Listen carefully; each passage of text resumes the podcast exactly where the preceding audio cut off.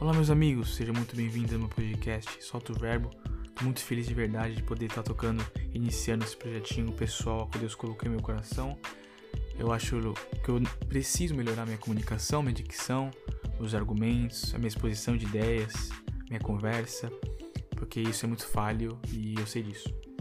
Com isso, eu achei nada melhor do que é, pregar o Evangelho, falar sobre Jesus, sobre suas palavras, sobre a Bíblia, tudo aquilo que envolve o cristianismo e a sociedade e qual possamos enfrentar problemas na nossa caminhada cristã. Com isso também queria pedir perdão já a vocês, porque eu sei que eu vou errar, vou falar alguma besteira, vou atropelar palavras, vou errar ideias, a minha dicção é péssima, a maioria de vocês sabem disso, mas peça paciência, eu sei que Deus vai me transformar nesse processo longo e duradouro. Com isso também eu queria deixar eu achei legal fazer esse podcast em dois formatos. O primeiro deles é um igual a esse, um, um episódio mais curto, mais acessível no tempo, onde expõe algum, é, alguma passagem bíblica, algum texto, uma espécie de devocional, aquilo que eu falo que Deus colocou em meu coração no secreto e que o Espírito Santo testificou em mim. O segundo formato que eu achei legal é uma espécie de uma conversa, um diálogo entre amigos numa mesa, onde, como eu falei, vou tratar assuntos da sociedade, do cristianismo, do evangelho, de Deus, aquilo que também vocês é, acharem legal eu trazer, vocês vão me falando também. Também queria deixar, por fim, um agradecimento especial para Rafa, que me ajudou desde a construção desse podcast, do nome dele, que solta o verbo. Eu acredito que o essencial em nossas vidas é o verbo vivo estar presente e o verbo diálogo, a comunicação, a conversa entre pessoas que, mesmo que é, divergem de pensamentos, se respeitam mutuamente. Também agradecer a arte incrível que ela fez para mim e, acima de tudo, ela me incentivou a criar esse espacinho de fala e a melhorar isso tudo que eu falei já anteriormente. Então, vamos pro episódio de hoje.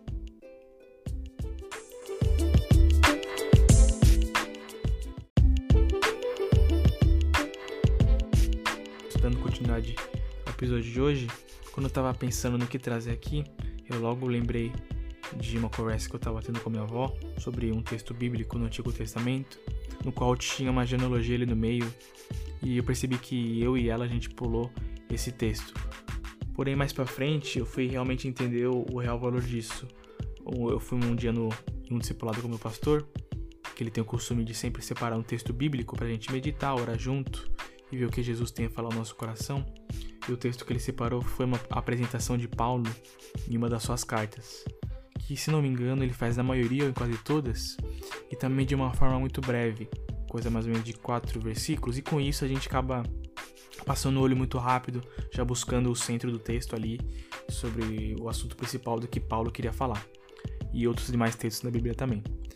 Porém, com isso então, eu queria trazer a genealogia de Jesus, que está escrita em Mateus 1, do versículo 1 ao 17, é bem curtinho e também para o bom entendimento desse podcast é, eu queria pedir para você ou pausar o episódio e ler, ou abrir o episódio da é, o aplicativo da Bíblia e acompanhar comigo.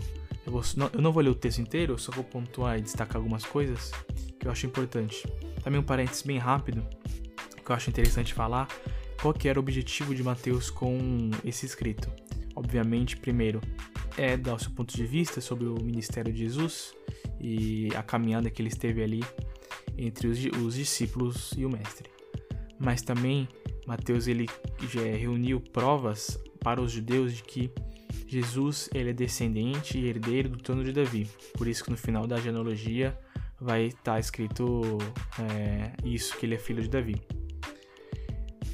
Agora, dito esse parênteses, eu queria começar a pontuar, logo no versículo 2, Abraão gerou Isaac, primeiramente porque Abraão ele é pai das multidões e, obviamente, então a genealogia de Jesus ia começar é, a partir de Abraão. Porém, o foco aqui de que Mateus escreveu Jesus fala no nosso coração é da parte do milagre de que Isaac foi gerado, porque a mulher de Abraão ela era estéril. E se tratando da proporção de Jesus, o milagre de, de seu nascimento só poderia ser muito maior, ou seja, ele nasceu de uma mulher virgem, que é muito mais improvável Claro que os dois são improváveis, mas acho que deu para entender a, a, proporção, certo? No versículo 3 eu queria destacar o nome Tamar. Tamar era uma, era, foi uma mulher e por que é, eu acho é legal destacar aqui? Porque no Antigo Testamento e também no Antigo Mundo, as mulheres elas eram menosprezadas, elas não tinham os mesmos direitos e voz do que um homem tinha perante a sociedade. Então aqui Jesus ele quer mostrar para nós, ele já quer inserir em nossa mente um valor do reino, de que todos nós somos filhos e somos filhos iguais, seja homem, seja mulher, independente de qualquer característica diversa de nós seres humanos. Também, logo no versículo 5, eu queria destacar mais duas mulheres, Raabe e Ruth. Raabe, para quem não se lembra, ela foi uma prostituta. E aí provavelmente você está pensando, nossa, como que Jesus, homem tão santo, puro, veio de uma prostituta? Ele é, como ele era parente de uma mulher assim, ele fez de propósito isso para mostrar que o, a salvação ela é independente do rótulo. A salvação do homem é independente do seu passado. Basta nós cremos em sua cruz, em seu sacrifício, que tudo isso é apagado e deixado para trás. E começa assim uma nova história. E sim, uma nova história num reino de graça e amor. E enfim. Também dando sequência, Ruth, ela era uma mulher gentílica. Ou seja, ela não era, ela não era judia. Mostrando isso que a salvação de Deus é universal. E quando eu digo universal, não digo no sentido de que todos serão salvos, mas sim de que todos aqueles que crerem em Jesus Cristo serão salvos. Amém? Logo no, no versículo 7, não se trata de um destaque nas pessoas, mas sim na história. Aqui, ele no versículo 7, ele vai destacar, ele vai falar Mateus sobre o rei Davi, como tinha dito lá no começo, é, cujo, é, que gerou Salomão, o filho, o filho de Davi, cuja mulher tinha sido aquela de Urias. Se a gente puxar na memória, Davi ele cobiçou uma mulher, que ela era casada, e o marido dela estava na guerra e ele mandou matar o marido para poder se casar e ter relacionamentos com a mesma. Então, a gente também já tem outro choque aqui de como assim Jesus ele veio de essa ele, ele é parente dessa, dessas pessoas que conseguem cometer isso, desse cara que, come, que comete tal pecado, tal agressão ao nome de Deus. Aqui Jesus ele quer mostrar que mesmo de um relacionamento complicado, ele conseguiu gerar um rei. Mesmo de uma coisa ruim que nós é, que nós possamos fazer, ele consegue gerar frutos bons, ele consegue gerar uma coisa duradoura e em prol do reino. Aqui não importa o passado, em sim o sangue derramado de Jesus Cristo em nossas vidas. A, a conclusão que eu quero tirar aqui, primeiramente, é de que no mundo tão rápido, no mundo tão competitivo, nós temos a tendência de simplesmente olhar o rosto das pessoas e não enxergar sentimentos e não enxergar a verdadeira história que se passa por trás daquele rosto. E vendo essa genealogia, essas poucas pessoas que eu citei, a gente consegue tirar grandes lições e práticas para os nossos dias de hoje. Aprofundando um pouco mais essa conclusão,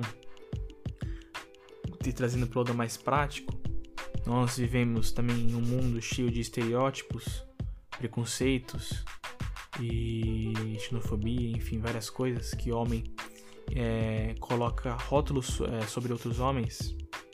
E aí, às vezes, muitas pessoas têm a tendência de se, se prender a isso e cair em depressão, cair, perder a sua saúde mental e corre grande risco de saúde, várias coisas que a gente tem ouvido sobre a psicologia dos dias de hoje.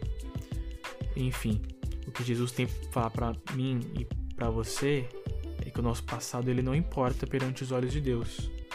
Um abuso de um pai e de uma mãe sobre um filho não vai ditar o futuro desse filho, não vai ditar as circunstâncias reais. É claro que não é uma coisa fácil, mas crendo no nome de Jesus Cristo, a história ela, ela vai ser transformada.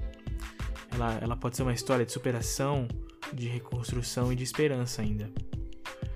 É, estereótipos como de que uma mulher não pode ocupar um cargo numa empresa grande, é, Jesus diz completamente o contrário. O evangelho a notícia boa diz completamente ao contrário disso. Nós temos que ter em mente o que Cristo fala de nós e como ele nos enxerga. A partir do momento que nós reconhecemos que somos falhos e pecadores, fala assim: Ó, Jesus, mano, sem você eu não consigo, sem você eu, é, eu só sou um rótulo. É, nós somos perdoados nesse momento. O sangue dele é derramado sobre nossas cabeças. Um oceano de graça, um oceano de amor recai sobre nós. Os nossos olhos se abrem para um homem de braços abertos na cruz. E ali somos completamente transformados, e o Espírito Santo inunda o nosso coração, e realmente nos sentimos filhos amados, e realmente nos sentimos pertencentes a uma família, que é a Igreja de Cristo. Com isso também, quero concluir que não se prenda ao seu passado, não se prenda ao seu pecado, não deixe uma circunstância ruim te abalar, uma experiência ruim da família ou amigos te derrubar. Sim, creia naquilo que Jesus falou e naquilo que ele fala todo dia ao seu coração e ao meu coração também. Nós somos filhos de Deus e somos amados. Amém. Com isso eu quero. Enfim, acho que era isso que eu tinha para falar na verdade. É, também, amigos, vocês que ouviram isso até o final, por favor, me mandem mensagem, falem se vocês gostaram ou não. Não tem problema se não gostou, pode me falar onde eu posso melhorar. Enfim, também me dê sugestões de próximos assuntos que eu posso trazer, pessoas que eu posso chamar. E tamo aí. É isso, meus queridos.